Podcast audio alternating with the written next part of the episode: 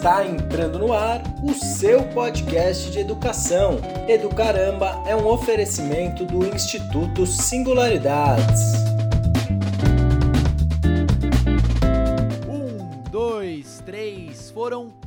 30 entrevistas no estúdio de podcasts e transmissão ao vivo do Singularidades na Bet Educar. Esse é o trigésimo entrevistado que a gente recebe aqui no nosso estúdio. E sim, a última entrevista. Foram quatro dias intensos de programação com especialistas, com professores, educadores, educadoras, estudantes, gente do mundo da educação e de fora dele para debater o futuro da educação, o futuro das escolas e o futuro do mundo. Por que não nesse estande aqui do Instituto Singularidades na Bet Educar 2019? Então é nesse momento, 16h53 do último dia de evento, que está entrando no ar mais um Edu Caramba, o podcast do Instituto Singularidades. E eu tenho o prazer, a alegria de dizer que o convidado que está aqui do meu lado é um grande amigo, sem demagogias, um grande amigo, Vinícius Lima, do SP Invisível. A gente já vai apresentar um pouco melhor o Vinícius, mas minha saudação inicial, agradecer demais por você ter colado. Boa tarde, Vini. Fala, Paulo, fala, ouvintes, fala, Vitor, tudo bem? Tudo certo, tudo certo, muito bom ter você aqui. Os nossos professores e professoras estão ansiosos aí para saber, ouvir as histórias que você tem para contar para gente. E como eu já estava te adiantando, o nosso programa ele tem um ritualzinho inicial de sempre repetir a primeira pergunta. É, para todos os entrevistados que passaram aqui, como Singularidades é um centro de formação de professores da educação básica, da escolinha, da escola, do ensino dos anos iniciais até o ensino médio, a gente vai pedir para você tentar se colocar naquele pequeno Vinicinho que estava ali na escola, pequenininho, no ambiente escolar e dizer pra gente como é que foi sua relação com a escola, como foi a sua vivência como estudante, como era Vinicinhos na sala de aula. Cara, primeiro dizer que eu tô muito feliz de estar aqui no, no stand aqui do Singularidades no, no BET, em meio a vários stands é que o Singularidades tem se tornado um belo parceiro aí do SP. Pô. Então, eu sempre estudei no. Eu já estudei em vários, vários colégios, mas a maioria das vezes foi no Colégio Batista, a maior parte dos meus anos. Uhum. É, é um colégio bem conservador, assim. É, colégio religioso, confessional, né, que falam. E eu nunca fui muito de causar, no sentido de, de de aprontar, de, sei lá, é, mexer com as estruturas ali da, de bebedouro, uhum, nem uhum. nada. Mas eu falava muito, assim, tipo, eu não conseguia uhum. prestar atenção em aula. Da resenha. É, Gigante da resenha desde moleque. Não conseguia prestar atenção em aula, vi, ficava, vivia virado para trás. É, e minha voz sempre foi meio grossa, assim, tipo, desde a adolescência em diante. É, tive a voz mais grossa que os outros adolescentes ali que viviam Falando é, baixinho. ah, você fino, não conseguia cochichar. Fino e grosso, fino e grosso. Então eu não conseguia cochichar. e, e os professores odiavam isso, porque tinham sempre que parar a aula. E eu sempre fui grande. E aí, além dessa, dessa intervenção auditiva ali na aula do professor, eu era um corpo muito grande virado para trás.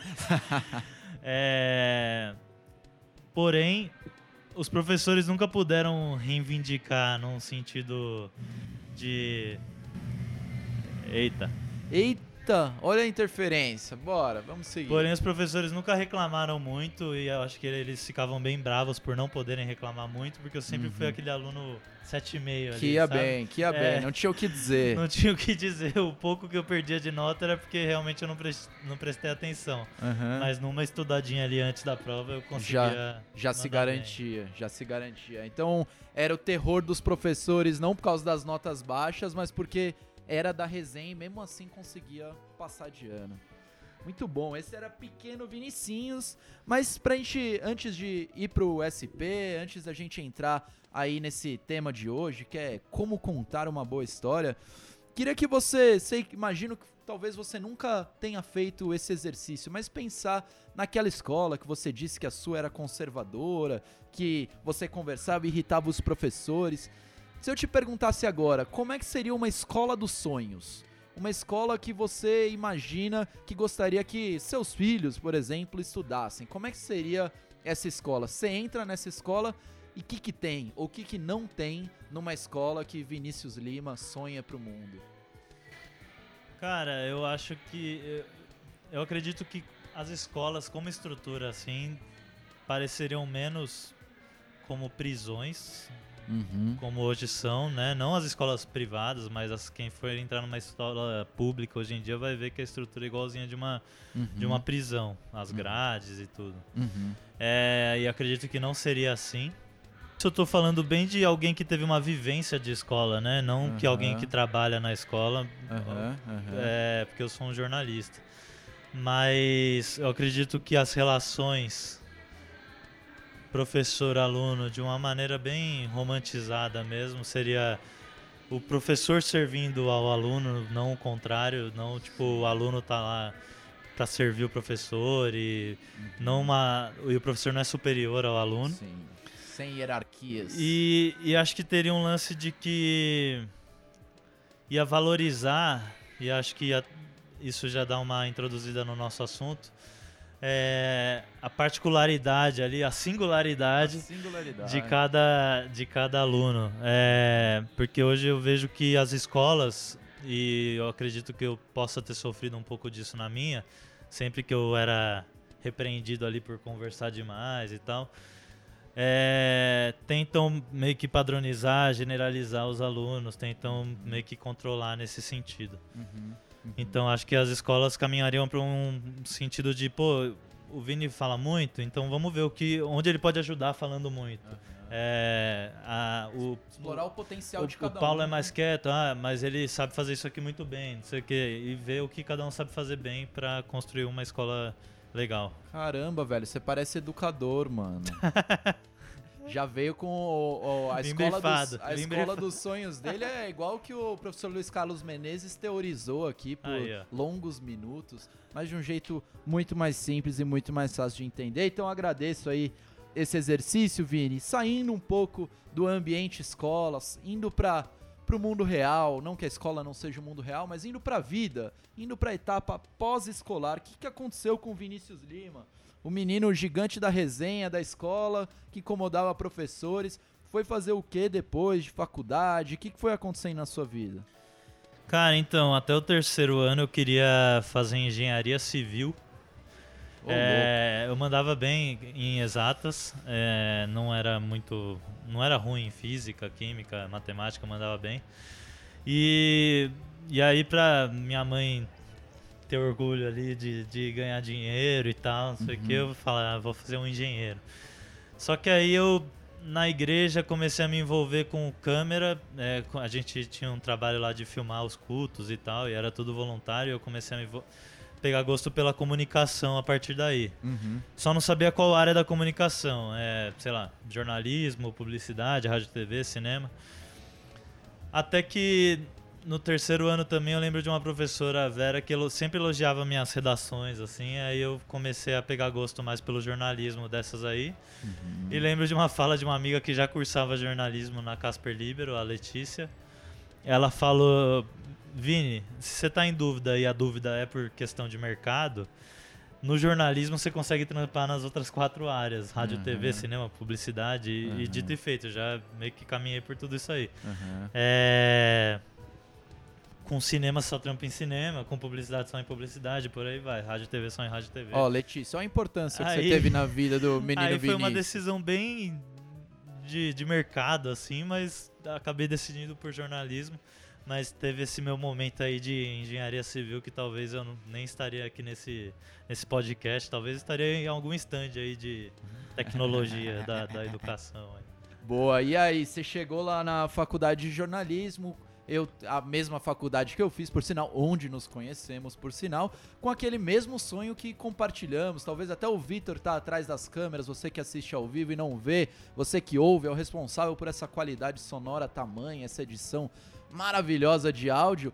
Entramos na faculdade sempre com aquela, com aquela ideia de que a partir do jornalismo é sim possível mudar o mundo, é sim possível mudar as coisas, é sim possível contar histórias para que inspirem as outras pessoas e que aí a partir disso as estruturas se alterem. Você chegou com esse sonho de investigar, de ir atrás, de, de contar história que, que mude a vida das pessoas ou de início você não sabia direito o que, era aquilo? Como é que estava a sua expectativa quando você chegou ali na calourada da Pontifícia Universidade Católica? Cara, então, quando eu, eu entrei na PUC, vi meu nome lá em trigésimo alguma coisa. E isso é super viável de entrar ali, tipo, deu acho que sei lá, terceira lista, alguma coisa assim, uhum. primeira, sei lá, alguma coisa. Não foi a primeira, a segunda ou terceira. Uhum. Só que eu tinha visto, coisa de ótica, assim, 300 e pouco. 3 mil e pouco. Aí eu falei, ah, nem passei. Já me matriculei em cursinho, falei, já me aceitei que não ia. E aí eu fui viajar. E aí que me chamaram, tipo, a sorte que eu fui viajar interior de São Paulo, que me ah. chamaram para matricular. Aí eu corri para São Paulo para me matricular. E nos primeiros dias eu fui meio que sem saber, assim, como essa decisão por jornalismo foi bem perto do vestibular, assim, eu nunca romantizei muito a profissão logo ali no início. É... Eu já tinha o SP Invisível, surgiu meio que junto, Faculdade de Jornalismo SP, mas o SP Invisível veio um pouco antes, alguns meses, nas férias ali. E foi legal porque eu fui batendo, assim, identificando. Tipo, pô, isso aqui tem a ver com o SP Invisível, isso não tem. Porque eu nunca uhum. tinha enxergado antes da faculdade uhum. o SP Invisível como jornalismo. Para mim era uma página que eu tinha na internet. É... E com o tempo eu fui simplificando, acho que o jornalismo, menos romantizando. Porque no, a gente aprende muito, ah, tem que aprender fazer um lead, tem que não sei o que, tem que apurar, tem que não sei o que lá, tem que. E, e, tem que tudo isso mesmo, mas no simples ali eu acredito que é ouvir e contar uma história, sabe? Uhum, uhum. É, e, e, isso foi muito essencial, assim, para eu entender o que, o que eu faço é jornalismo. Uhum. É, mas eu ainda tenho, e, e não, não, não abro mão disso, que o sonho é, seria cobrir uma guerra, assim, no, no, no, o sonho não que aconteça uma guerra, mas é, acontecendo uma guerra. Se acontecer, eu, eu, posso estar lá contando histórias, mas tomara que não aconteça, né? não quero, não quero ter essa oportunidade, não quero que aconteça só para eu ter essa oportunidade. É isso, é isso. O jornalismo ele não sobrevive só de tragédias, é possível contar notícia boa, história boa. A gente vai Exato. conversar um pouco mais sobre contar histórias daqui a pouco, mas para quem ainda não entendeu o que é o SP Invisível, queria que você tentasse explicar rapidinho ali num tweet para uma pessoa que cruzou na rua. E aí, Vini, quem é você? Li ali SP Invisível, o que é? Um leigo, alguém que nunca viu. SP Invisível é? O SP Invisível é um movimento que humaniza olhares da sociedade através de, de histórias de pessoas em situação de rua. Boa, boa. Foi? Acho que deu, deu, deu é, pra resumir. Sobrou, concorda, sobrou caracteres. Sobrou, acho que deu uns 110 caracteres, mas comunicou. Agora é hora de pôr as hashtags. Ô, Vini, eu sei que tem várias conquistas aí nessa, nessa trajetória. Já são o que? Uns seis anos, cinco anos de SP Invisível? Cinco, 2014. 2014, cinco anos de SP Invisível. Acho que tem conquistas de diferentes tipos, né? Tanto de números de, de audiência, quanto de é, arrecadação, né? Depois vai contar um pouco mais como é que é, o SP Invisível sobrevive ou tenta sobreviver aí no, na, na luta por se construir uma comunicação independente, por contar histórias bacanas. Acho que tem é, conquistas também de premiações, de viagens. Mas quando eu falo em conquista, qual que é a primeira que vem à sua cabeça quando eu falo do SP Invisível? Teve tudo isso que você falou de prêmio, de, de financiamento coletivo, arrecadação e tal. A gente já ganhou o prêmio Santo Dias lá da Lesp, Direitos Humanos, na mão da época do presidente da Comissão de Direitos Humanos, que era o Carlos Bezerra. Hoje eu não sei quem é.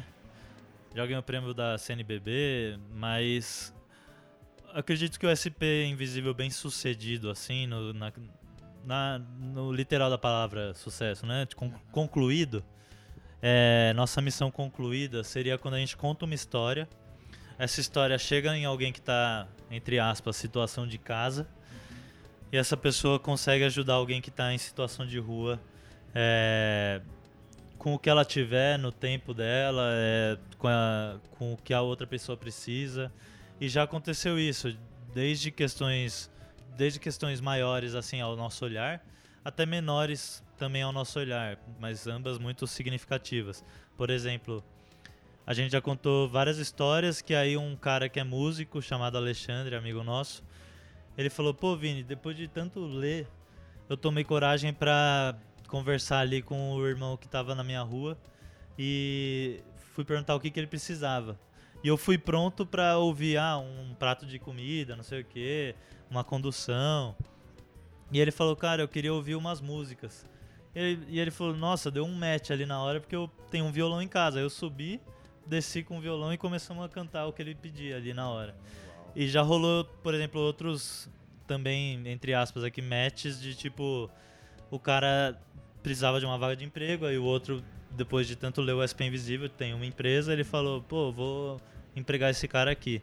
É, então é isso que eu digo, não tem uma forma certa de ajudar. Tem pessoas que precisam de A, se você tiver A para dar, você dá A. Tem pessoas que precisam de B, se você tiver B para dar, você dá o B. Tô entendendo que muito mais do que fazer uma denúncia de, do que tá rolando na rua, do que de como essas histórias são duras, a tarefa é mais construir uma ponte, né? Sensibilizar a ponto da pessoa fazer alguma coisa, assim. É, por isso que eu falo que é movimento, né? Algo que tá acontecendo, tipo, acontecendo em três sentidos. Tipo, acontece dentro de mim, assim, nesse sentido mais interior de eu vou deixando de ser um cara mais escroto, deixando, olhando a cidade com um olhar mais humanizado. Uhum. É, vai acontecendo dentro da, da, das, das, relações, que é isso que eu, eu falei agora. O Alexandre foi lá e deu um, tocou uma música pro cara. Uhum. E vai acontecendo também em outras cidades, que as cidades vão abrindo cidades invisíveis por aí. Tem hoje ah, BH, mas... tem Fortaleza, tem várias outras cidades contando histórias. Uhum, uhum. É, isso é uma baita conquista também. Inspirar as pessoas é. nesse nível a elas construírem uma, uma coisa parecida. Você falando aqui, me veio um monte de coisa na cabeça, cara. Porque eu lembro há muito tempo atrás, não vou, não vou saber se dizer se foi em 2015 ou 2016, de algum espaço que a gente estava junto. Não sei se foi em Goiânia, quando a gente esteve junto lá em Goiânia num debate, se foi no Rio de Janeiro. Mas eu lembro que você apresentava o SP Invisível de um jeito um pouco diferente. Que era. É, as redes sociais parece que você falava mais ou menos assim, as redes sociais é onde está tudo muito bonito, onde todo mundo é legal, onde todo mundo é bacana, e a gente quer jogar na cara dessas pessoas. Talvez Sim. eu sentia, na, pensando agora, talvez aquele Vinícius fosse um pouco mais pé na porta de querer incomodar. E o Vinícius de hoje é um cara que tá afim mais de sensibilizar, de construir uma ponte, do que simplesmente de, de cutucar, de, de denunciar? Ah, também é. é. Acredito que, que tem essa função de. Não tem como você não ver, né? Pô, na rua a gente cria várias desculpas para não enxergar o cara. A gente vai fechando o vidro, a gente desvia, atravessa a rua, sei lá, é, esconde bolsa ali quando a gente posta e chega ali na, no seu feed, não tem como você não ver aquela foto é, no meio das suas selfies e gatos e cachorros e sei lá, viagens. Uhum, uhum. É, no, no ambiente lá que tudo é, é isso como eu disse e, e você lembrou. É tudo meio fake. Mas eu acredito que hoje a gente está com uma proposta além de simplesmente jogar e aí não dar um um norte pro que, que o cara vai fazer. A gente, através, além da história que a gente conta, através de, sei lá, ações, o próprio podcast também, é, encontros, a gente quer explicar esse contexto, beleza, a gente conta histórias, mas onde está inserida essas histórias uhum. e explicar também meio que o que ela pode fazer a partir daí, sabe? Uhum, uhum. Vamos falar um pouco mais dessa coisa da história, que é mais do que o SP. Acho que você tem muito a colaborar nesse sentido. E sem dúvida para um professor, para uma professora que ouve a gente, nosso público principal aí, sem dúvida de educadores e educadoras, contar uma boa história, eu acho que é uma habilidade essencial de um professor cons conseguir construir essa essa narrativa? Você já, já me confidenciou em outros momentos, você está se debruçando mais sobre como explicar para as pessoas o que é contar uma boa história, quais são as práticas de contar uma boa história. Se você tivesse que falar algumas coisas aí para um professor, para uma professora que quer mais do que contar, ouvir e aí depois passar para os seus alunos uma boa história. O que, que são são dicas, são práticas, são olhares? Como é que se conta uma boa história? É bem ampla essa, é, essa pergunta, mas eu penso muito naquilo que eu falei da, na minha escola utópica aí, uhum. que, por exemplo, quando a, a professor, eu vejo muito professor reclamando assim da, da sua turma, né? Uhum. Reclamando da, da sala de, de aula. Vamos tomar aqui primeiro contar história como narrar, contar. Eu encontro uhum. uma pessoa, trombo ela na rua, uhum. quando eu tô contando, ah, aconteceu isso, isso, isso. Uhum. É, eu tô contando uma história.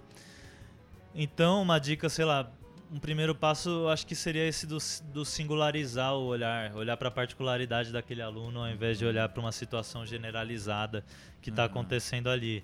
Então, vamos dizer, eu encontro um professor, e esse professor está exausto, com razão e tal, daquela uhum. situação que ele vive na escola. É... Só que ao invés dele me contar aquilo como uma situação caótica, ele fala, pô, é, o Pedro, ele fala bastante e tal, mas ele é um cara muito carinhoso, sempre vem perguntar como eu tô, não sei o que, não sei o uhum. que lá. Eu acho que isso vai humanizando aquele ambiente e, humanizando o próprio olhar da professora. Ela passa a olhar o, o aluno com mais empatia. É, e eu acredito que também tem um lance da, da experiência. Quando ela for contar, sei lá, histórias histórias de biologia, conteúdos de biologia, levar uhum. para ambientes que dê para explorar isso. Uhum. É, quando for contar, tem que a história não pode ser de, distante, por exemplo, tem que ser muito, tem que ser próxima da vivência da, da pessoa. Quando for contar uma aula de história, é, trazer para aquele aquele ambiente, seja lá por qual metodologia for, pela uhum, linguagem, pela uhum. é, característica de quem a gente está falando. Sim. Tudo isso, eu acho então, resumindo, tem que aproximar e particularizar, singularizar. Sim, sim. parece que a gente está fazendo jabá do nome da é. faculdade, é. né? Mas essa, esse termo da singularidade faz muito sentido, né? De olha, ao contar uma boa história, entender que aquela história ali é única, que ela tem... Sim, e porque é o SP invisível, né? De tipo, todo mundo fala os moradores de rua, os noias, os, sei lá, os cracudos, esses termos horríveis aí que a gente ouve. E a gente fala, não, é o João, é o José, a Maria, o Lucas, a Flávia, é N pessoas aí. Tem nomes, tem coisas que aconteceram com essas pessoas foram únicas, circunstâncias que a gente nem imagina. Acho que o mais doido de ler uma história do SP Invisível, você, professor, professora que nunca leu, é de se surpreender com figuras que a gente está habituado sim a ver na rua e entender que as histórias delas são muito impactantes, seja por qual por, por qual razão, mas são histórias que têm muito valor, são, são muito fortes, né? É, e... E, e histórias, todas as histórias sinalizam alguma coisa, sabe? Tipo, eu posso falar sobre, sei lá, educação contando uma história, como eu posso falar sobre educação usando dados e números e tal. É, eu posso falar sobre maioridade penal, sobre, sei lá, qualquer assunto que está rolando por aí, contando uma história, como eu posso falar, com dados. E aí eu acho que acredito que a história nesse caso é bem mais atraente para fisgar ali o aluno, para fisgar é, quem está ouvindo do que você jogar um monte de número, entende? Sim. sim. Deixa eu posso te fazer um, um pedido, porque eu quero depois falar um pouquinho mais do que é o SPcast, mas antes disso eu queria falar um pouquinho sobre o primeiro personagem que você entrevistou e pedir para você contar uma história. As, muita gente não conhece o trabalho de um senhor paulistano, acredito que seja paulistano, mas que vive em São Paulo há muitos anos fazendo um trabalho bastante impactante nas ruas da cidade e que merece muito ser olhado e visibilizado. Se você tivesse que contar para uma pessoa, para esse professor que não conhece, ou para essa professora que não conhece, o padre Júlio Lancelotti, conta pra gente quem é Padre Júlio, antes da gente falar sobre o SPcast, sobre histórias via podcast, via ondas sonoras. Boa. Então, toda causa, acredito assim, tem seu seu patriarca, sua matriarca, seu seu líder Seu... revolucionário. É, né, não é nem líder atual, às vezes ele até passou bastão, mas é pessoas que estão ali, come que começaram. Uma né? referência, talvez? E uma... o Padre Júlio, na, na questão do, da convivência ali, que eu aprendi isso com ele, a gente não trabalha com a população de rua, a gente convive, a gente está uhum. lá perto, uhum. é, se relaciona. Na convivência com a população de rua, ele é uma referência dessas aí. E aí ele é um padre que em qualquer situação que você vai ver de opressão ali com a população de rua, você vai encontrar ele. E antes, eu não sei quanto tempo antes, ele também trabalhava na Fundação Casa. Eu não sei quando foi que ele parou e fez essa transição para a população de rua. Uhum. Também não sei se ele sempre trabalhou com a população de rua e uma época trabalhava com os dois. Uhum. Mas hoje ele está bem atuante nisso. É, unicamente, assim. Tem a pastoral do povo de rua. E ele, ele coordena ali a pastoral do povo de rua e onde ele consegue fazer esse trabalho de garantia de direitos ali com alimentação, água, água é, coberta, porque isso também foi um, uma coisa que ele me ensinou ali no papo, que vale a pena ouvir. Ninguém tá ajudando ninguém quando dá água, quando dá comida. A gente não vai lá ajudar a galera que tá, tá garantindo o direito, sabe? Uhum. Eles já tinham que ter aquilo. Uhum. É, então, e aí no, no, já fazendo a ponte aqui, tomando essa liberdade, no, no SPcast a gente vai entrevistar pessoas que trabalham nas ruas, além do, do SP Invisível, e pessoas que também trabalham com outros tipos de invisibilidade, pessoas que contam histórias, e vamos falar também sobre assuntos das ruas, né? A gente falou sobre a recente intervenção militar que teve na Cracolândia e por aí vai. Muito bom. E Vini, professores que estão nos ouvindo, que se interessaram pelo SP Invisível, você acha que é possível usar, não sei se é a metodologia ou chamar com vo ou chamar vocês, mas o que, que, você acha que o SP Invisível tem a contribuir com o trabalho de, de professores? Assim, você acha que é possível sair a campo com alunos? Você acha que é legal ir junto com vocês? Você acha que é legal ler as histórias em sala de aula, orientar os alunos a sair dela? Você como professor, como é que você se aproveitaria no bom sentido do que é o SP Invisível, dessa experiência de olhar de um outro jeito para a cidade? Cara, eu gosto muito de estar tá em sala de aula e naquele aquele Vinícius antigo nunca diria isso. é, mas eu gosto muito de, das oportunidades que eu tenho para falar em escola, universidade. Uhum. E só aconteceu uma vez a escola era ali perto da Liberdade, então era bem próxima da Praça da Sé, de poder levar os alunos para uhum. ir ouvir as histórias da galera que estava na rua. Uhum. E mas foi algo muito legal assim. Mas sempre que, que dá, eu gosto de estar na, na, nas escolas falando do, do nosso trabalho. Uhum. Já aconteceu também uma vez de eu poder levar um, um irmão que estava em situação de rua para falar só. junto comigo. E, e é muito legal, porque Sei lá, eu penso muito quando eu tava na, na escola, eu não, não tive essa.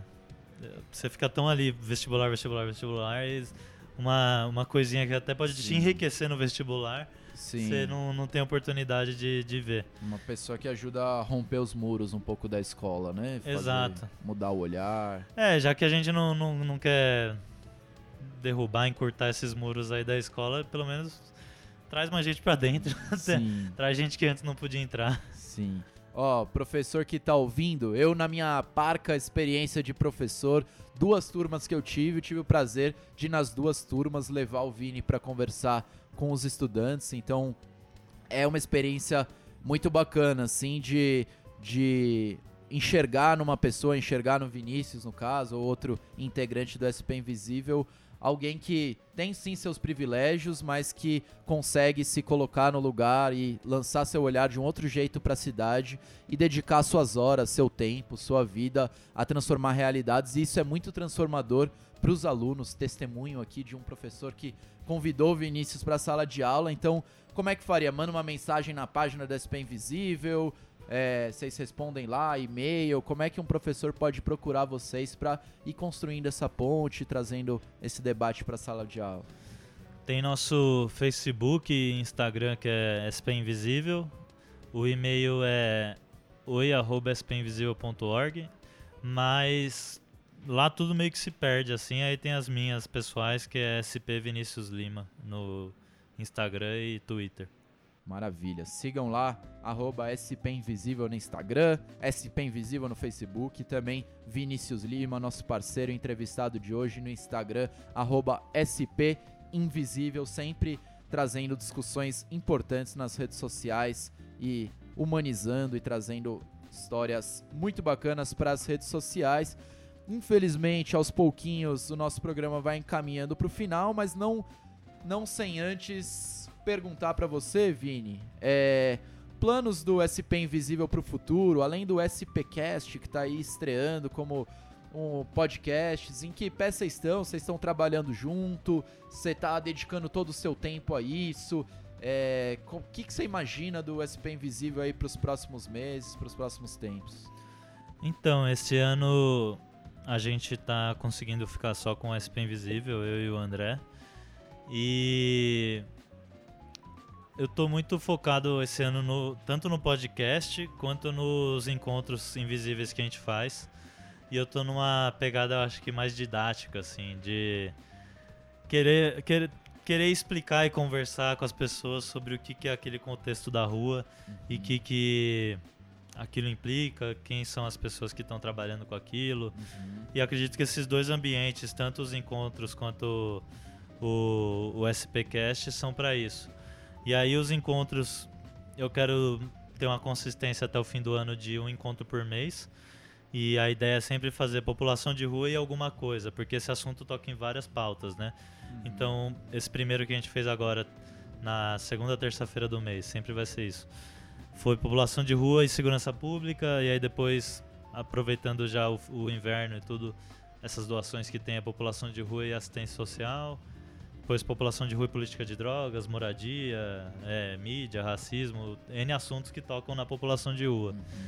E esses são os encontros invisíveis. E o SPcast é para conversar com pessoas que atuam na cidade e, como eu disse, falar sobre o que está acontecendo ali com a população de rua.